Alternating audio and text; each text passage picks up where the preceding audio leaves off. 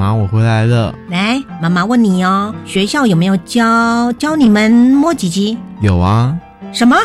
真的有教啊？老师教我们不应该触摸别人的隐私部位，这是性骚扰。如果遇到性骚扰，要勇敢制止，说不。哦，妈妈明白了。性别平等教育内容真的不能听信网络谣言。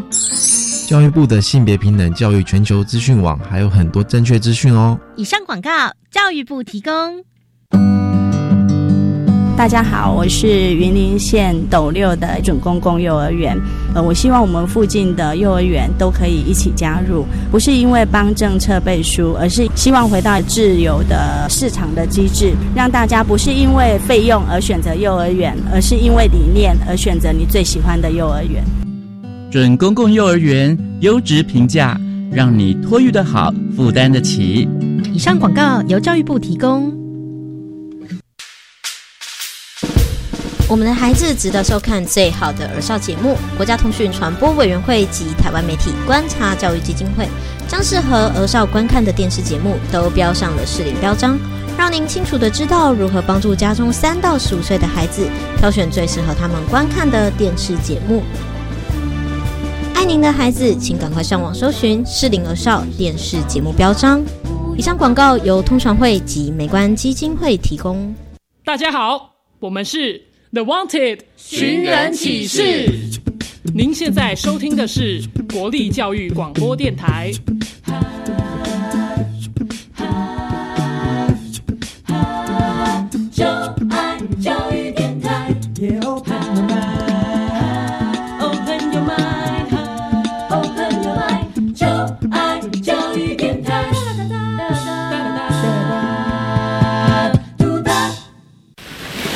什么海水是咸的？好奇。原来彩虹不只有七种颜色。观察。我对于气候变迁的议题很感兴趣，想要多多了解。探索。我想发明一种可以让我自动上课的机器人。创意。小发现，小发现，小发现，小发现，小发现。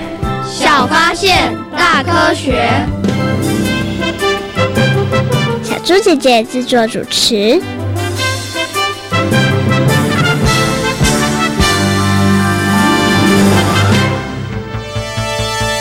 根据调查，河川内的苦花鱼数量的确减少了一些。是不是有人恶意电鱼滥捕造成的？目前还没有找到任何的目击者。不过。有人传言这件事跟秀眼画眉犀利克有关，为什么？关于这个部分还需要时间理清。快把事情的来龙去脉搞清楚，立刻请科学小侦探好好调查一下。小发现，别错过大科学过生活。欢迎所有的大朋友跟小朋友收听今天的小发现大科学。我们是科学小侦探，我是小猪姐姐，我是光宇，很开心呢，又在国立教育广播电台的空中和所有的大朋友、小朋友见面了。哇，刚刚在我们的案发现场里头呢，听到了一个非常诡谲的案情哦。在案情里头呢，我们听到了烟苦花鱼。请问一下，光宇，你之前有听过？烟苦花鱼吗？没有耶。其实它烟苦花鱼呢是泰雅族朋友的名菜哦，是一道腌制食品哦。虽然你不知道烟苦花鱼，但是你知道在我们生活当中有不少的食物它也是腌制而成的哦。你知道有哪些吗？有啊，像哪些？像泡菜、腊肉、蜜饯。哎，很厉害耶！没错，这些呢你刚刚提到的都是属于腌制食物哦。那你觉得腌制食物有什么样的特色啊？它口味很重，而且比较没有那么新鲜。哦，你觉得好吃吗？你喜欢吃这些腌制？不喜欢。哦，为什么你不喜欢吃腌制食物啊？口味太重了。哦，所以你不是太喜欢。对，因为大家说甜的那比较好，你比较喜欢吃自然新鲜的，对不对？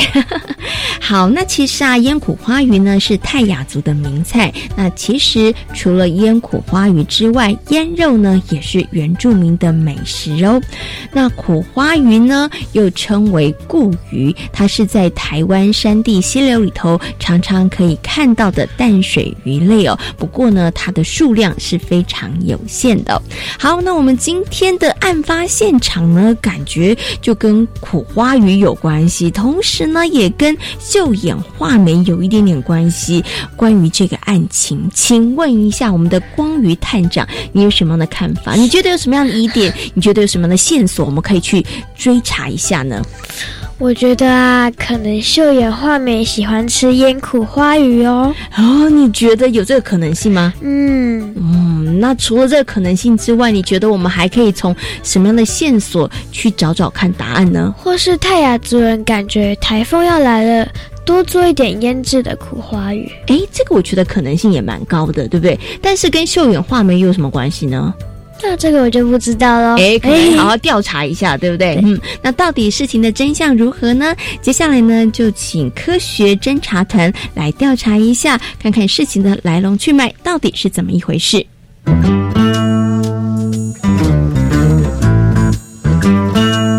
有问题我调查，追答案一级棒！科学侦查团。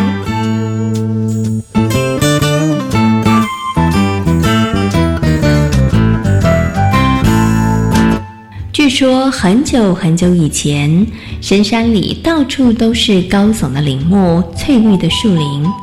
由于环境舒适，所以不管是云豹、石虎、水鹿，还是猕猴，四处都能够看到动物们悠游自在在树林里头穿梭的模样。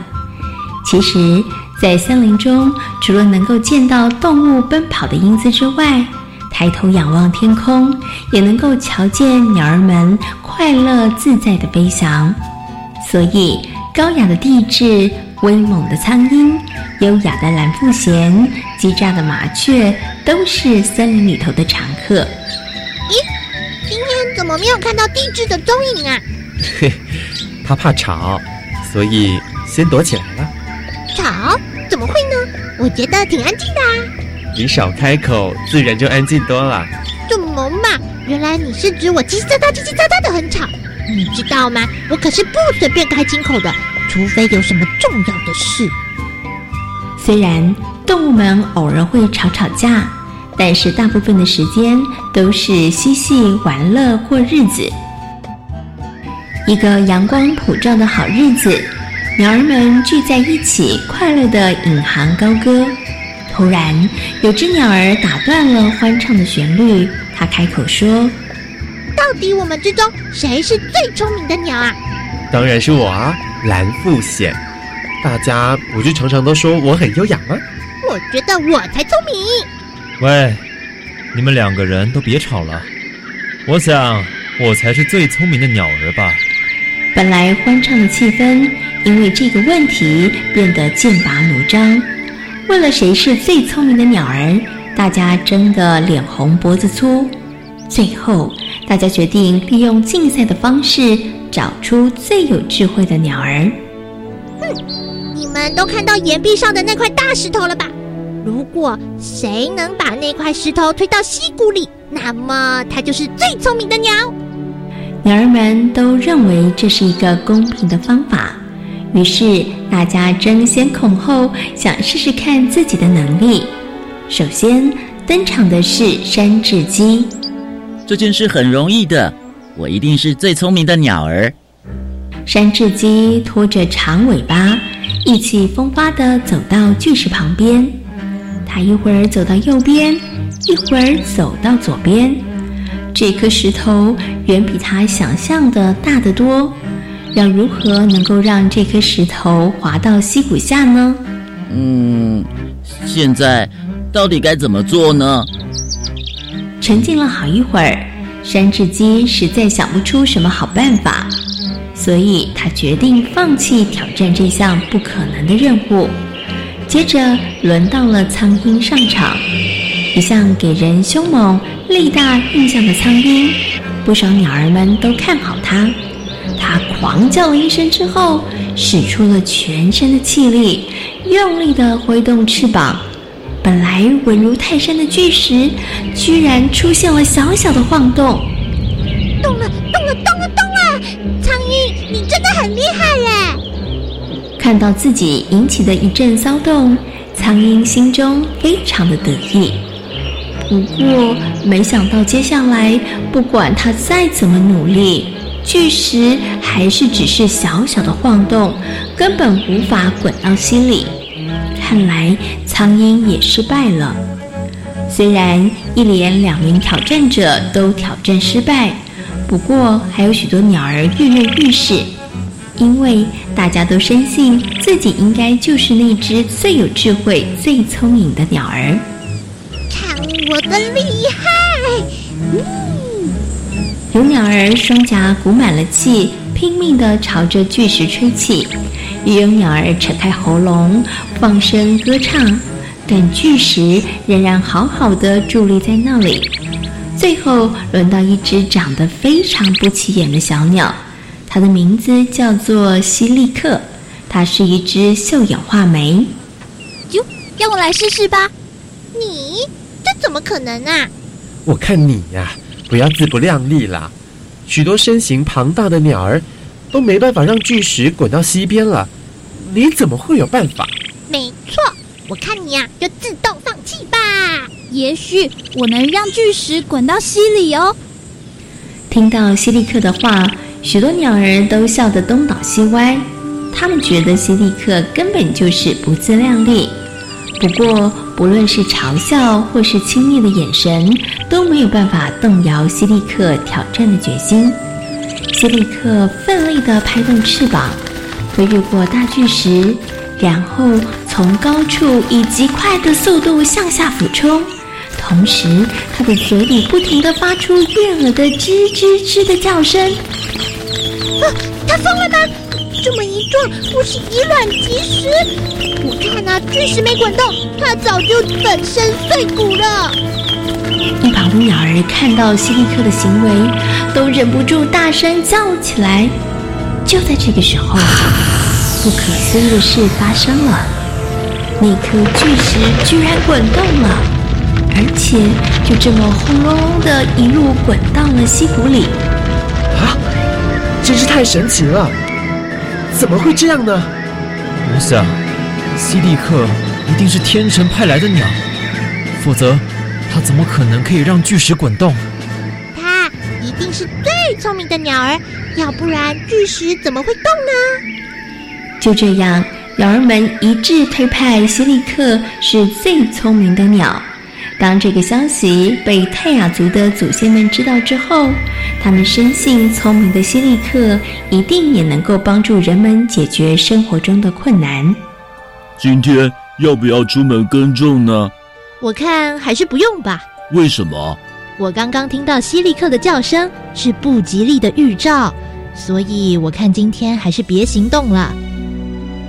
当希利克鸟的叫声出现不吉利的预兆，还执意行动的话，可能会遭遇到厄运。所以之后泰雅族的族人们，不论是出门打猎，办结婚喜事，甚至是耕种，都要先听听希利克的叫声。他们可以从希利克的叫声的次数以及方位来判断是不是能够按照计划行事。也正因为如此，希利克就成为了泰雅族人信赖以及爱护的鸟儿。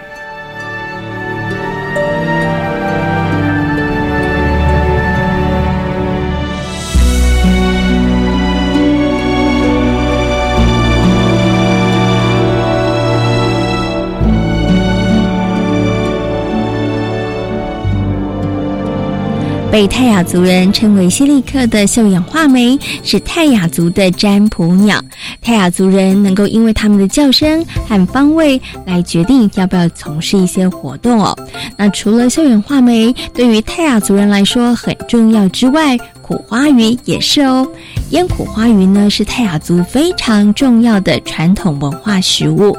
那至于苦花鱼为什么会消失呢？根据啊科学侦查团调查的结果呢，当环境被污染或破坏的时候，苦花鱼就无法生存了。所以呀，整件事情跟秀眼画眉可是一点关系都没有。那证明了呢，只是乌龙一场哦。腌苦花鱼呢是泰雅族人保存食物的方式，也是呢他们节庆庆典或是接待贵宾的时候非常重要的菜肴。那光宇，请问一下，你知不知道要怎么样来腌制食物呢？知道呀。哎，那要怎么样腌食物呢？就是要把水沥干，然后再加盐。哎，我觉得你真的有一点点概念呢。那你有没有想过为什么要加盐呢？可能这样比较好吃吧。真的吗？对。确定你的答案吗？不确定，猜的。你知道要加盐，但是不太知道到底为什么要加盐，对不对？那你知道吗？泰雅族的朋友在腌苦花鱼的时候呢，除了加盐，他们还要加入冷饭哦。为什么要加冷饭？哎，为什么要加冷饭呢？这小猪姐姐也不知道哎。接下来呢，就进入今天的科学库档案的单元，邀请科学高手来告诉大家哦。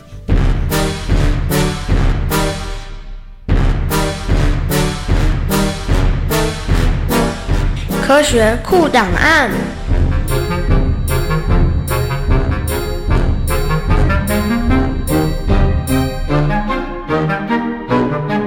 科学高手出列，傅立玉教授，清华大学师资培育中心教师，专长科学教育、原住民教育。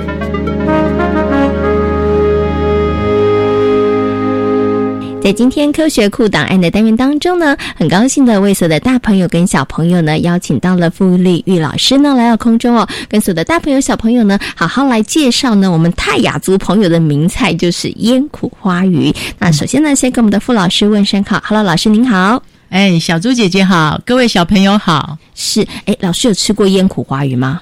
哦，我要流口水了，因为太太美味了。是，呃，苦花鱼是我们呃泰雅族啊。我们叫它叫呃打马面，嗯哼。啊，那呃就说腌苦花也叫打马面，嗯它是非常美味的食物，而且都是在有庆典的时候，呃，我们就会开始酿呃就是腌苦花鱼这样。是哦，OK，好，其实啊苦花鱼就是固鱼，对不对？然后它大概生长的环境是在什么地方啊？呃，它必须在非常非常干净的水里面，嗯，还有温度呢必须是低温的。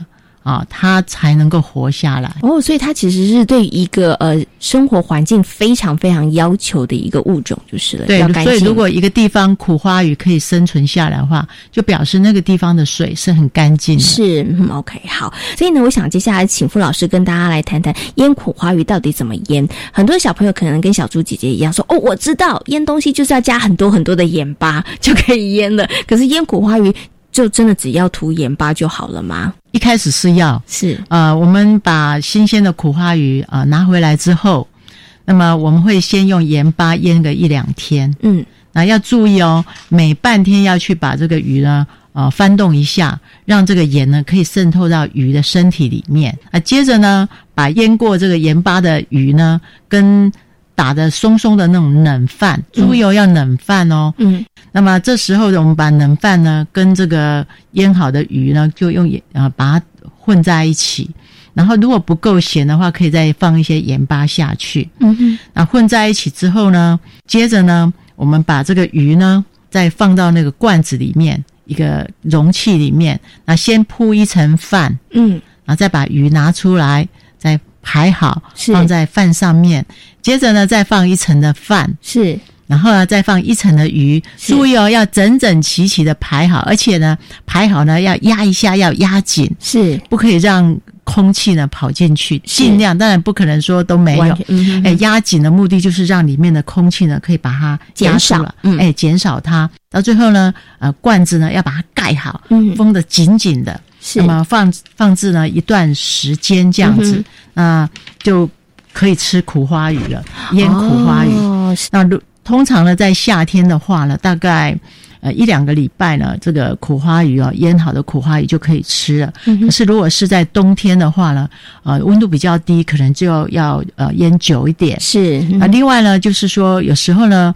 呃，老人家呢牙齿比较不好，我们会不要腌那么久，因为腌久了，那鱼的肉呢会变得比较硬。嗯啊，年轻人呢喜欢吃比较有口感的话，是哎，像我们小朋友的话，想吃比较硬一点的话，就可以把它腌的久一点。哦，就是腌久的话呢，它就比较有嚼劲。那如果呢要吃比较这个柔软一点的话，可能就是哎差不多熟成的时间可以了，就 OK 了哦。看状况是，所以呢，刚刚呢傅老师跟大家讲了，哎。我们的泰雅族朋友是如何来腌苦花鱼的？有两个很重要，一个是盐，一个就是冷饭，其实蛮重要的。千万不要用刚煮好的饭啊！为什么不要用刚煮好的饭？就是因为呢，热的饭它其实有水汽，对不对？哈，嗯，OK。那想请问一下老师哦，其实啊，我们刚好提到盐，对不对？好像在好多东西的腌制上面都会需要用到盐这项物品。为什么腌东西的时候一定要用盐呢？比如说用用。苦花鱼当例子好了，鱼的表面呢，我们抹了盐之后，那么这时候呢，鱼皮肤外面的盐的浓度比较高，嗯，那鱼的身体里面它的盐的浓度比较低，是，那这时候会产生我们在科学上叫做渗透压，嗯。啊，于是呢，外面的盐分比较多，那这时候呢，它的那个呃盐呢就会渗透到。鱼的身体里面，嗯，那这样渗透进去之后呢，可以让鱼呢可以保存的比较久。是，所以呢，为什么会涂满这个盐？其实就是造成这个渗透压的效果，然后盐可以深入到这个物体的里面，然后可以进行比较好的保存。哈，那老师刚刚有提到会放这个冷饭呐，对，那我们也知道在这个呃烟苦花园的程序里头放冷饭很重要，而且一定要放冷的，对不对？但是可以不要放吗？嗯，好问题。不放冷饭的话，也可以就光用盐。但是泰雅族的腌苦花鱼呢是非常讲究的，因为还要讲究美味哦。所以我们放了冷饭之后呢，会让这个腌出来的苦花鱼呢有香味。有甜味，好，我相信呢，很多的大朋友跟小朋友应该呢都想要去尝试去品尝一下这个腌苦花鱼。下次大家如果有机会去参加我们泰雅族朋友的一些重要的活动的时候，你可能就有机会可以品尝到腌苦花鱼喽。那今天呢，也非常谢谢呢傅老师在空中跟所有的大朋友跟小朋友做的精彩的分享，谢谢傅老师。嗯，谢谢。哦，原来啊，这就是事情的真相哦。那腌苦花鱼呢，其实啊是泰雅族朋友保存食物的一个好方式哦。当没有办法出门狩猎的时候呢，当然只能吃在家里面已经准备好的这些腌制食物哦。那早期没有冰箱的时候呢，腌制就是一个保存食物的好方法哦。那光宇，你知道有哪一些保存食物的方法吗？急速冷冻制成罐头也可以腌制。哇，你很厉害！刚刚有很认真仔细听，对不对？在我们今天的科学库档案里头呢，就跟大家好好介绍了腌制食物的方法哦。它的确呢，也是一个保存食物的好方式哦。那光明，你有没有想过，为什么呢？我们每天都有食物吃了，为什么我们还要发展出这么多呢保存食物的方法呢？避免不要浪费食物。也避免以后呢没有东西可以吃，对不对？对，嗯，其实啊，现在呢，虽然大家呢每一天吃的东西都不缺乏，但是呢，地球全球呢是有粮食危机的，有些地方真的很可怜，他们都吃不饱哦。那除了有粮食危机之外呢，也有浪费粮食还有剩食的问题哦。请问一下光宇，你觉得剩食的问题应该怎么样来解决呢？把多余的食物送给没有食物吃的人。诶，这个方法挺不错的。嗯，或者是把盛产的食物拿去腌制或制成罐头。诶，这样可以保存的比较久，对不对？诶，我觉得呢，光宇想的方法都挺好的哦。那除了光宇刚刚讲的这些方法之外，我们还能够怎么做呢？接下来呢，一起来听听看今天的科学生活，Follow me，来跟大家分享哦。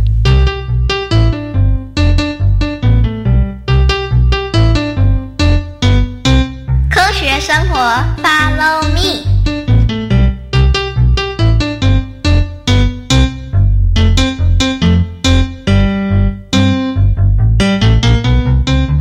两个面包加热狗，还有一杯红茶。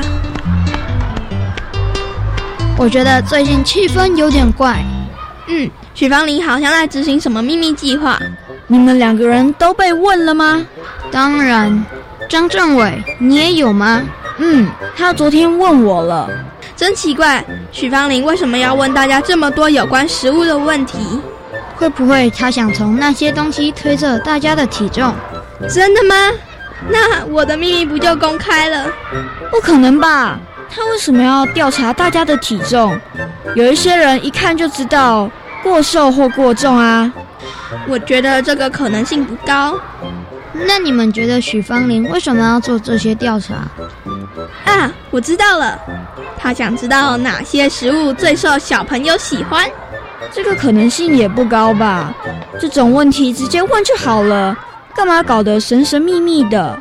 哎呀，到底许芳林在经营什么秘密计划？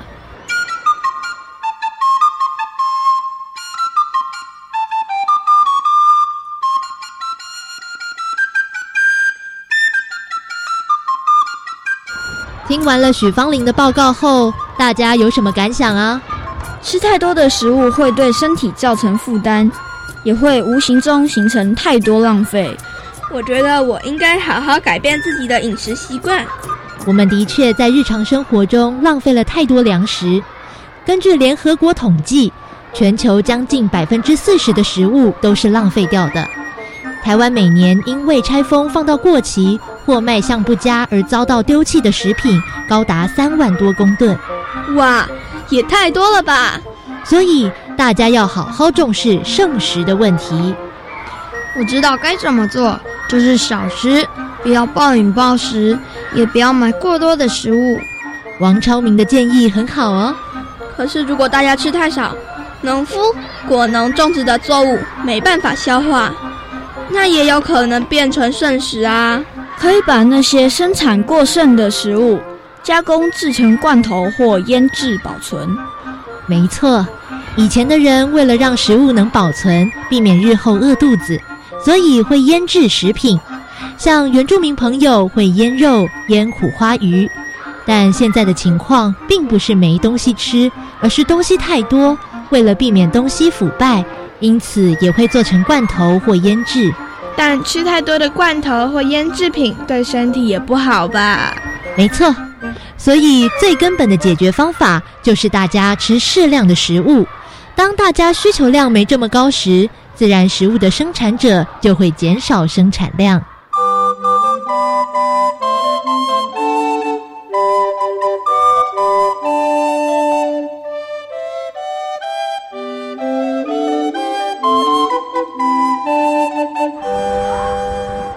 这就是腌苦花鱼，你们要不要尝尝看？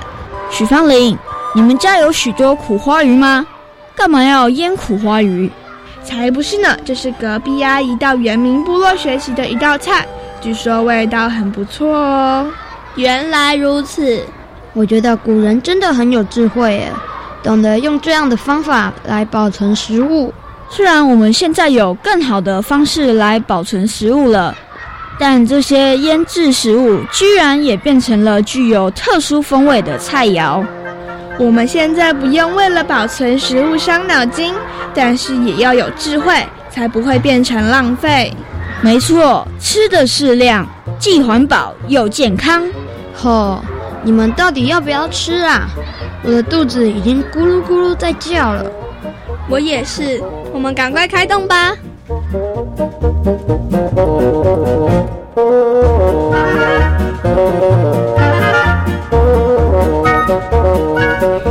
天想发现大科学的节目当中，跟所有的大朋友、小朋友讨论到的主题就是泰雅族的腌苦花鱼。嗯，腌苦花鱼呢是泰雅族的名菜哦。其实除了腌苦花鱼之外呢，我们的原住民朋友也会腌肉哦。请问他们为什么要腌肉？为什么要腌苦花鱼呢？保存食物，哎，避免以后没有东西可以吃，对不对？那其实，在腌制的过程当中，有一个非常重要的灵魂角色，那是什么东西呢？腌。盐，哎，盐非常的重要哦。那另外呢，泰雅族的朋友在腌苦花鱼的过程当中，除了要加盐之外，还要加一个东西，那就是冷饭。嗯，没错。那现在呢，人类保存食物的方法真的是越来越多元了。那虽然呢，我们可以保存很多的食物，但是呢，大家呢在食物呃食用的时候呢，一定还是要适量哦。除了为了自己的健康之外呢，其实也不要浪费食物，因为呢，全球还是有粮食危机的，还是有很多的大朋友跟小朋友，他们每天是吃不饱的哦。小发现，别错过大科学过生活。我是小猪姐姐，我是光鱼。欢迎所有的大朋友跟小朋友可以上小猪姐姐游乐园的粉丝页，跟我们一起来分享好玩的科学哦。感谢大朋友、小朋友今天的收听，我们下回同一时间空中再会喽，拜拜。